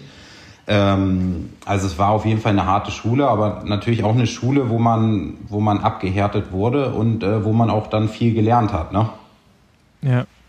Ähm, ich hätte eine Off-Season-Frage. Darf ich springen? Ja? Logo. Äh, wir, wir hatten es ja gerade schon äh, im Vorgespräch äh, zu dem Thema, dass Jaron Thomas von irgendwie 15 Tagen oder 14 Tagen in der Offseason, wo er zu Hause ist, 14 davon betrunken eigentlich ist, mehr oder weniger. Äh, jetzt meine Frage, wie verbringst du deine Offseason? Ist er jetzt auch gerade noch aktuell oder? Äh? Ja, jetzt gerade läuft das Training schon wieder an. Ähm, jetzt läuft es auf jeden Fall sehr oder viel professioneller wieder ab. Ähm, bei mir war es dieses Jahr, glaube ich, ein bisschen eine untypische Off-Season. Ähm, ich bin relativ früh aus den Rennen rausgegangen, habe dann aber weiter trainiert. Ähm, also zumindest noch ein Stückchen weiter trainiert, weil wir quasi, also ich hatte so, so ein paar Termine in der Offseason. Das war äh, eine Hochzeit auf oder zwei Hochzeiten, auf denen ich äh, eingeladen war. Und danach hatten wir erst den Urlaub geplant. Das heißt, ich bin aus den Rennen rausgegangen, habe ein bisschen weiter trainiert, dann das so ein bisschen ausschweifen lassen. Ähm, da lässt man sich das auf jeden Fall auch gut gehen. Ähm, und dann war ich dieses Jahr noch, ähm, wie lange waren wir denn? Gute zwei Wochen waren wir in Südafrika unterwegs. Ähm, ich war nicht jeden Tag betrunken, das kann ich auch sagen, aber auch wir waren in der Weinregion und äh, da muss man natürlich auch mal die eine oder andere Weinprobe mitnehmen. ja, das äh, sollte man sich da auf jeden Fall nicht entgehen lassen. Nee, auf keinen Fall. Und äh, die Weine sind ja sehr, sehr gut. Ähm, und es gibt genug Weingüter, also äh, man ist da gut beschäftigt. Äh, ja, ich springe jetzt wieder, aber ist in Ordnung. Wir können dann mal wieder zurückspringen. Äh, als du dann Profi geworden bist, bist du ja mit äh, gewissen Ergebnissen äh, hochgekommen. Wie war dann so deine, dein Einsatzbereich? Also als was hat sich das Team unter Vertrag genommen? Wohin solltest du dich entwickeln? Und wohin hast du dich dann vielleicht auch entwickelt? Und wie siehst du dich jetzt selbst? Und hast du für dich eigentlich mit diesem Thema abgeschlossen, selber Radrennen gewinnen zu wollen? Und bist du voll happy in dieser Position, in der du jetzt eigentlich dann bist, so als Leadout-Fahrer. Ähm, ja. Ähm, ja, also als ich Profi geworden bin, ähm, war man natürlich selber als Sportler ambitioniert und wollte Rennen gewinnen. Ähm, und das Team hat mich damals auch voll und ganz in dem Plan oder ähm, da drin eigentlich unterstützt, dass ich so in Richtung Sprint gehen sollte. Wir hatten auch mal eine Zeit lang äh, auf Zeitfahren geguckt, weil ich da ja auch in der Nachwuchs, im Nachwuchsbereich relativ gut war. Ähm, und wir haben, glaube ich, in den, ich weiß gar nicht, in den ersten drei Jahren gesehen, dass ich sehr, sehr schnell bin. Ähm, aber auch leider so ein bisschen gesehen, dass immer so das letzte Quäntchen irgendwie gefehlt hat, um die Rennen zu gewinnen. Also ähm, ich kann mich an meine erste Grand Tour erinnern. Ich glaube, ich war dreimal, jetzt muss ich lügen, zwei oder dreimal auf dem Podium direkt im ersten Jahr bei der Vuelta. Ähm, habe aber keine Etappe gewonnen und das hat sich dann so äh, Step by Step so ein bisschen hingezogen. Also ich habe viele große Rennen auch dann in meiner Karriere ja gewinnen können. Ähm, aber habe nie so richtig den Sprung geschafft zu dem, zu dem klaren Siegfahrer. Ähm, und dann habe ich halt irgendwann zusammen mit dem Team, aber auch für mich selber entschieden, okay, sollte ich meinen Fokus vielleicht doch eher ähm, so, ja, wie du sagst, auf den Leadout-Bereich oder halt auch auf, als Helfer nutzen. Ähm, weil am Ende muss man ehrlich sagen, im Radsport zählen Siege und nicht wirklich Ergebnisse. Ähm, ich konnte viele Ergebnisse einfahren, aber die Siege sind einfach im Umfang ausgeblieben. Ähm, wenn du da eine Etappe irgendwo pro Jahr gewinnst, ist es schön. War für mich natürlich auch immer gut, dass ich gezeigt habe, okay, ich kann's. Ähm, aber es war einfach nicht genug. Und dann kamen natürlich, oder dann hatten wir natürlich auch andere Fahrer im Team mit Marcel Kittel, mit John Degenkolb, die sehr, sehr endschnell waren.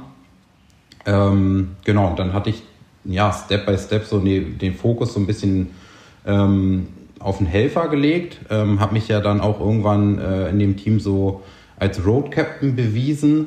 Ähm, und heutzutage nehme ich eigentlich so, ja auch im neuen Team jetzt, also bei Bahrain nehme ich so auch diese Funktion wieder ein. Also tatsächlich hat das Team mich jetzt auch unterschrieben, um Ergebnisse einzufahren. Ähm, bei so mittelschweren Rennen, ähm, aber schon mit dem Hauptfokus, dass ich auch da wieder Road Captain bin, Leadout äh, fahre und vor allen Dingen auch bei den Grand Tours so ein bisschen die, äh, die Sprinter unterstütze, aber auch die Bergfahrer, weil ich ja doch relativ bergfest auch bin. Ähm, genau, und bei den Rennen, wo wir dann weder noch mit haben oder wo wir keinen Sprinter mit haben, letztes Jahr war es, glaube ich, die Romandie. Ähm, hatte ich noch ein Rennen, wo ich auf Ergebnis fahren sollte? Nicht, ich glaube, das, das war es dann. Ähm, genau, da sollte ich, ähm, da soll ich dann halt auch auf Ergebnisse fahren. Von daher eigentlich ähm, kann man sagen, ist es bis heute noch sehr, sehr vielseitig geblieben. Da habe ich jetzt meine Anschlussfrage vergessen. Von daher, Jungs, wenn ihr weitermachen wollt, dann versucht die zurückzuholen. Ich bin immer so ein bisschen an den Leuten interessiert, die äh, deine Karriere so begleitet haben. Und in so einem Radteam hat man mit vielen Leuten zu tun. Und jetzt haben wir ja wirklich äh, viele Jahre DSM äh, was dann vorher anders hieß. Du bist da reingekommen, du hast schon so ein paar Legenden angesprochen, Dege da gefahren, Marcel Kittel da gefahren, Fröhlinger, Geschke, einige deutsche Kollegen gesehen, viele ähm, ausländische Kollegen auch gesehen. Ähm, wer, wer fällt dir denn noch so ein aus den Jahren, wo man jetzt vielleicht, also viele davon ja schon hier zu Gast im Besenwagen gewesen, auch kennen die Leute hier in Deutschland, aber überleg mal nach lustigen Charakteren aus diesen Jahren, die du uns äh, kurz mal ans Herz legen kannst oder vielleicht noch eine Story dazu hast. So, wer ist dir in Erinnerung geblieben?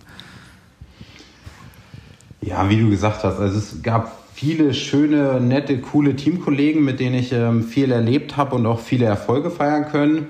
Ähm, ansonsten wäre es mir im Kopf geblieben. Ich habe viel, viel Zeit und auch äh, witzige Momente mit Siko Weitens verbracht. Ich weiß gar nicht, ob ihr äh, ab und an schon über ihn gesprochen habt. Dege kennt ihn ja auch sehr, sehr gut. Ähm, ist, ein, ist ein Belgier, der war, ich weiß gar nicht, wie viele Jahre der bei uns war. Drei, vier Jahre war der, glaube ich, bei uns. Ähm, und war ein absoluter Lebemann. Also der hat sein Leben gelebt. Ähm, der hat kein Blatt vor den Mund genommen. Äh, ja, das war eine unheimlich witzige Zeit mit ihm und ähm, ja, viele gute Momente äh, ja, mit ihm erlebt.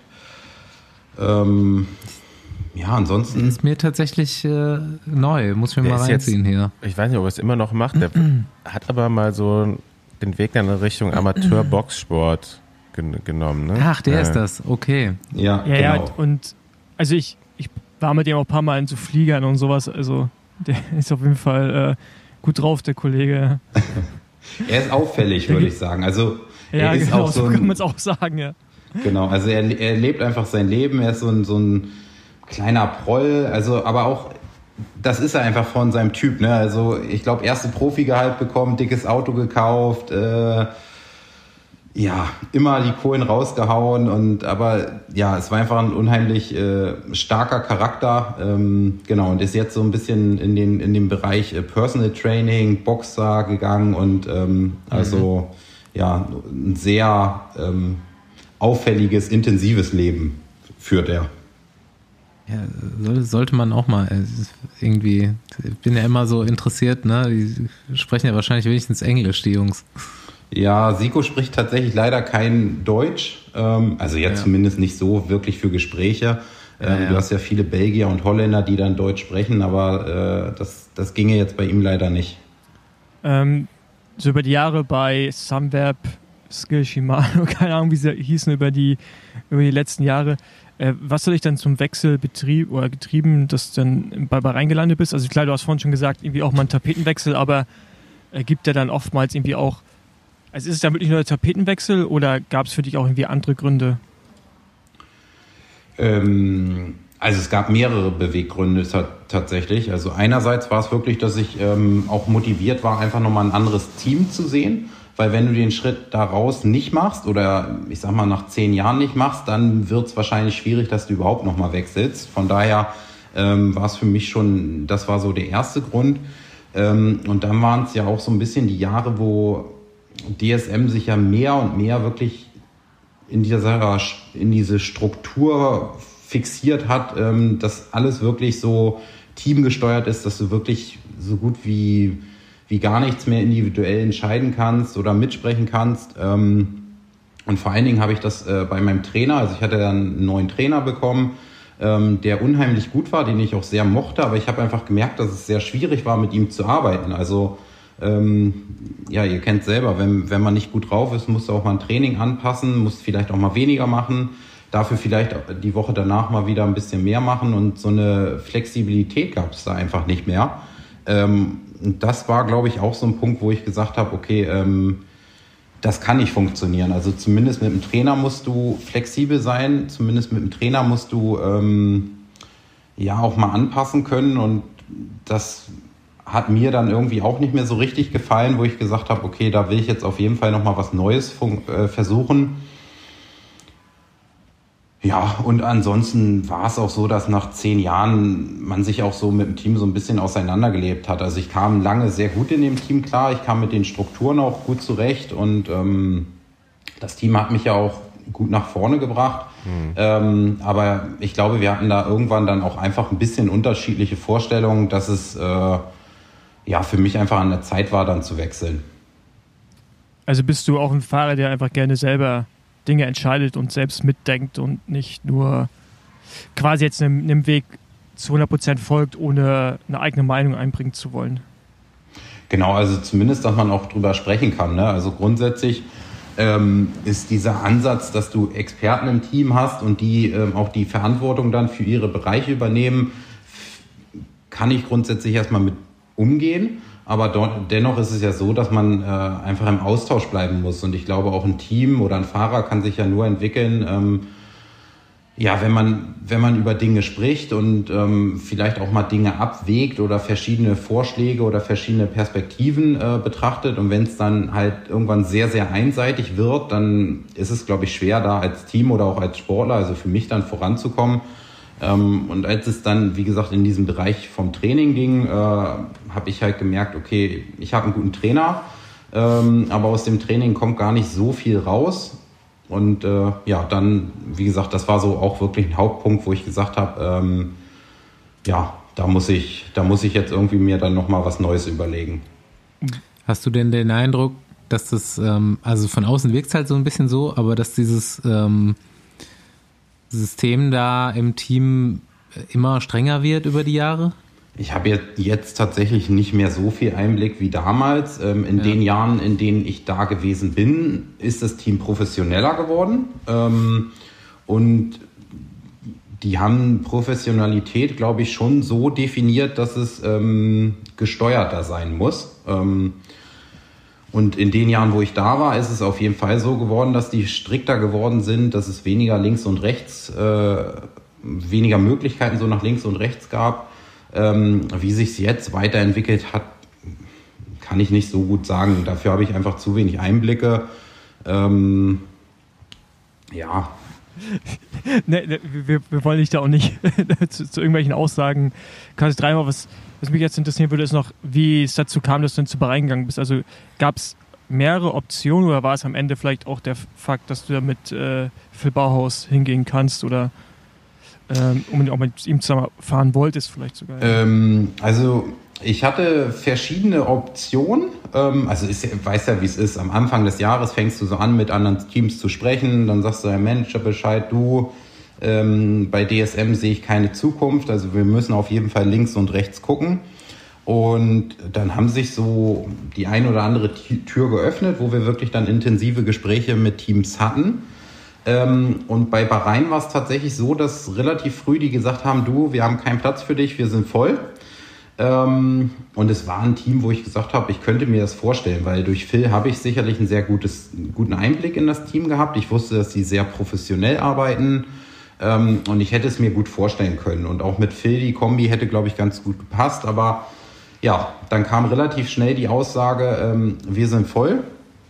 Und dann hatte ich mich lange tatsächlich in eine andere Richtung orientiert und da wurden die Gespräche auch intensiver. Und auf einmal hat mich dann doch der Teamchef, das war glaube ich während der Tour de France, also von, von Bahrain angerufen und gesagt, du, pass auf, da hat sich eine Möglichkeit ergeben, ähm, das und das kann ich dir anbieten. Ja, und da musste ich relativ schnell abwägen, weil ähm, ja, dann, wenn so ein Fenster aufgeht, äh, geht es in der Regel ja immer relativ schnell auch wieder zu. Also die Zeiträume sind ja recht kurz und zu dem Zeitpunkt hatte ich zwischen zwei Teams geschwankt. Ähm, und das von Anfang an wirklich ein Team war, wo ich gesagt habe, okay, das kann ich mir gut vorstellen, ähm, ist es dann am Ende Bahrain geworden. Und äh, jetzt im Nachgang kann ich auch sagen, dass ich mehr als zufrieden mit der Entscheidung bin. Was war das andere Team? Magst du sagen oder nicht so? Äh, ja, ich war in. Äh, ja, äh, am Ende, das sind ja alles so ungeschriebene. Äh, yeah. Oder. Ja, ich glaube, es ist besser, wenn man es nicht sagt. Okay. Okay, ich habe dir äh, im Vorhinein schon die Aufgabe gegeben, dir Gedanken zu machen über entweder Besenwagen oder Hungerast-Geschichte. Ist dir was eingefallen? Äh, Besenwagen oder Hungerast? Äh, ich habe äh, zu beiden so eine kleine Anekdote oder kleine Erinnerung. Ähm, Hungerast war tatsächlich bei mir immer ein Thema und es war auch immer im Winter ein Thema. Und ich weiß Endlich gar nicht. mal wieder ein Hungerast-Profi. Ja, wobei mit, mittlerweile hat sich ähm, gelegt, weil ähm, die Teams verfolgen ja doch oder Ernährung hat sich ja extrem gewandelt und Ostschule war halt einfach eine Flasche Wasser und dann fünf Stunden Radfahren und gut ist oder sechs Stunden Radfahren. Ähm, und da bin ich öfters in den Hungerast gefahren und ich weiß gar nicht, ob ihr, hattet ihr mal Romy Kaspar im Besenwagen dabei? Ja. Ja, da kann ich mich noch dran erinnern. In Cottbus, die war ja auch äh, in Cottbus, die sind ein paar Jahre älter als ich, aber die Mädels, die Älteren sind ja dann immer mit uns mitgefahren. Und immer wenn es dann äh, bei mir wieder mal zum Hungerast kam, nach drei Stunden oder so, dann war Romy Kasper diejenige, die mich dann so gefühlt nach Hause geschoben hat. Ähm, jetzt war sie bei euch natürlich schon im Besenwagen, ansonsten hättet ihr sie mal gut fragen können, ob sie sich da auch noch dran erinnern kann. Ähm, war natürlich, äh, ja, für mich nicht immer ganz leicht, das so hinzunehmen, aber äh, in Cottbus war ich tatsächlich auch dafür bekannt einfach, dass ich äh, im Winter so mit der schlechteste Fahrer war, den sie da hatten. Ähm, und sobald es dann in die Saison ging, sobald die Rennen losgingen, äh, bin ich übertrieben gesagt den Jungs dann wieder um die Ohren gefahren. Ähm, ja, also von daher den ein oder anderen Hungerast habe ich in meiner frühen Karriere auf jeden Fall mitgenommen. Also hast du auch Mohrrüben durchs Fenster bekommen. Ja, oder so ein, äh, ja, so ein, so, ein, so ein Cookie oder so geviertelt. Ne? Zu Weihnachten am 23., wenn wir dann nochmal vier oder fünf Stunden gefahren sind, dann hat der Trainer nochmal so ein Cookie irgendwie mitgehabt für jeden, so als, äh, damit man nach Hause kommt. Wir haben, hatten dann ja immer noch die letzten anderthalb Stunden Einzeltraining nach Hause und dann gab es so ein Viertel von, von einem Keks oder so. Äh, ja, und damit konntest du dann fünf Stunden Training fahren. Das kann ich, das, das kann ich, das kann ich mir echt einfach nicht mehr vorstellen, ne? Also es ist Nee. jetzt, also jetzt fünf Stunden Training, da muss ich sehr viel frühstücken und auch wirklich dann eigentlich schon eher geschmeidig fahren, Verrückt. damit Ja, man gut, über aber- die fünf Stunden kommt. die Belastung ist auch eine andere. Ne? Ich sag jetzt mal, Ja, äh, damals bist du in Cottbus, gerade flaches Terrain in der Gruppe, bist du 180 Watt im Schnitt gefahren.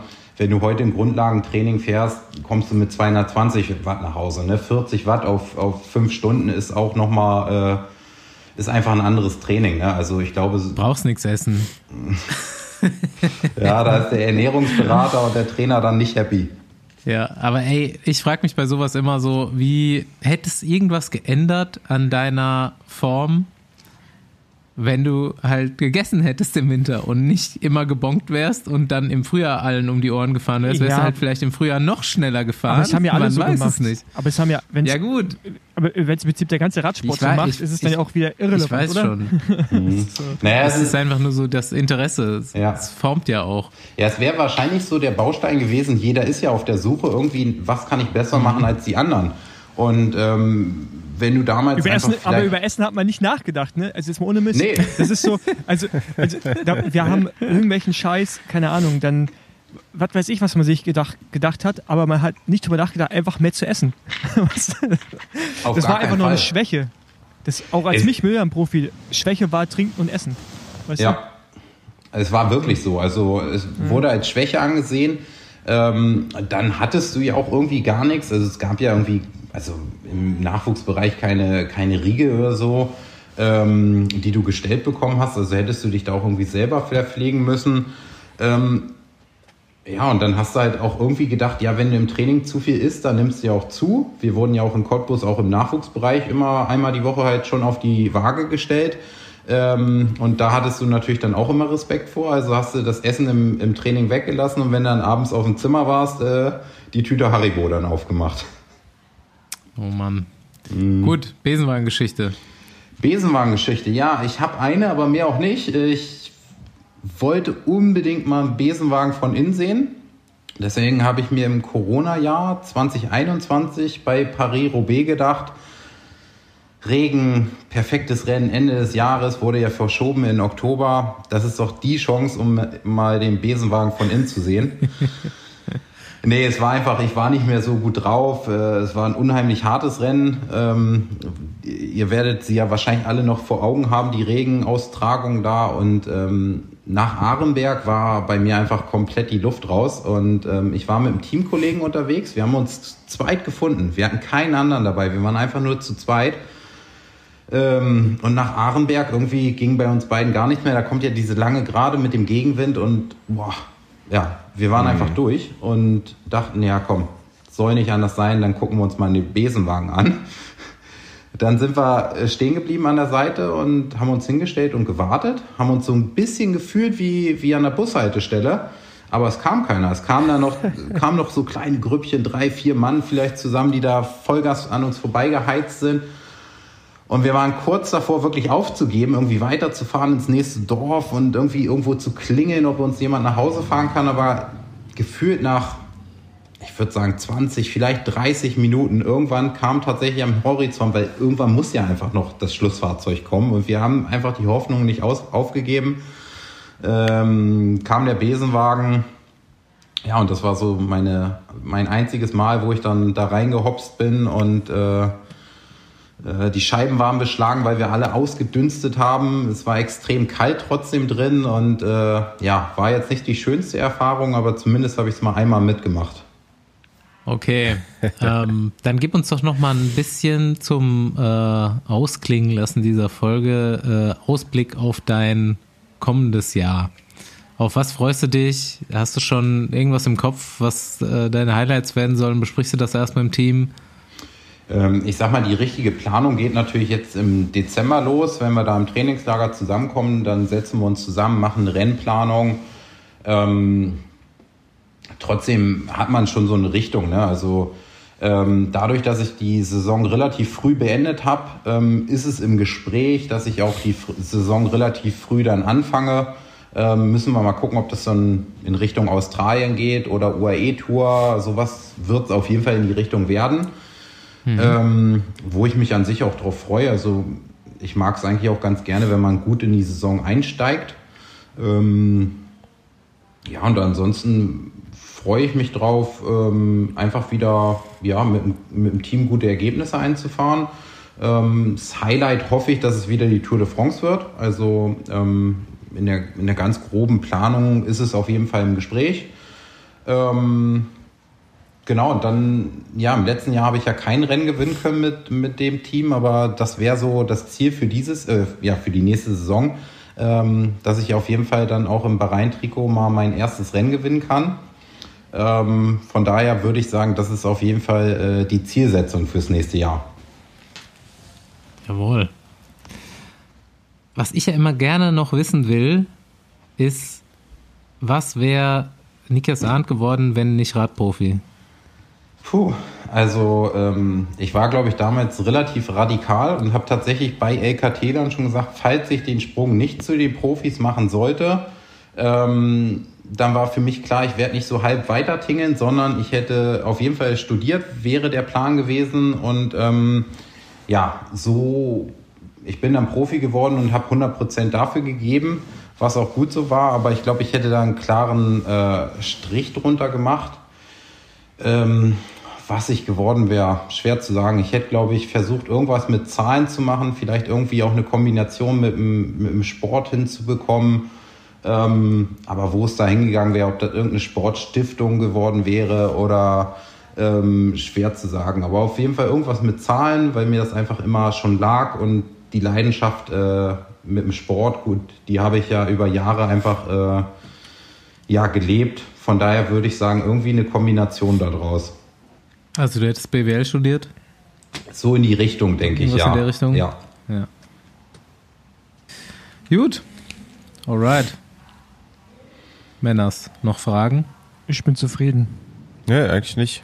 Dann drücken wir mal die Daumen Richtung Tour de France, wäre ja geil. Wenn du da Triple. dein erstes Rennen im Bahrain-Trikot gewinnst, ja. Wenn, wenn das da klappen sollte, das wäre natürlich grandios. Ähm, kommst hier auf jeden Fall nochmal vorbei im Nachgang. Das kriegen wir dann hin, ja. Also das, äh, das ist ein großes Ziel. Das ist eigentlich so das Hauptziel, was ich in meiner Karriere noch habe, dieses Triple voll zu machen. Das sind nicht viele Rennfahrer. Ähm, ich habe irgendwie eine blöde Reihenfolge gewählt, muss man ganz klar so sagen. Also die Tour de France so als letztes offen zu halten, äh, das macht es nicht leichter. Aber das Profil fürs nächste Jahr sollte ja eher entgegenkommen. Oder? Da sollte die ein oder andere Möglichkeit äh, sich für mich ergeben. Aber wie gesagt, das ist noch ganz weit weg. Ne? Also ein Tour-Team gibt es mhm. bei uns noch lange nicht. Ähm, ich bin da, kann man sagen, im, im, im erweiterten Kader, aber ähm, ja, erstmal zur Tour hinkommen, da muss man gesund bleiben, da muss man fit bleiben, da muss die Teamstruktur stimmen, also dass sie halt mich als Fahrer auch wollen und brauchen. Ähm, aber genau, die, die Strecke, die Aussichten sind da nicht ganz schlecht. Sehr schön. Daumen sind gedrückt. Auf jeden Fall. Super. Ja, danke. Ähm, Gucken wir mal. Ja, vielen Dank. dass du dir Zeit genommen hast. Ja, Sehr danke gerne. Alright, dann bis bald. Bis bald. Da- Ciao. Ciao. Jo, Ciao. danke euch. Ciao, ciao.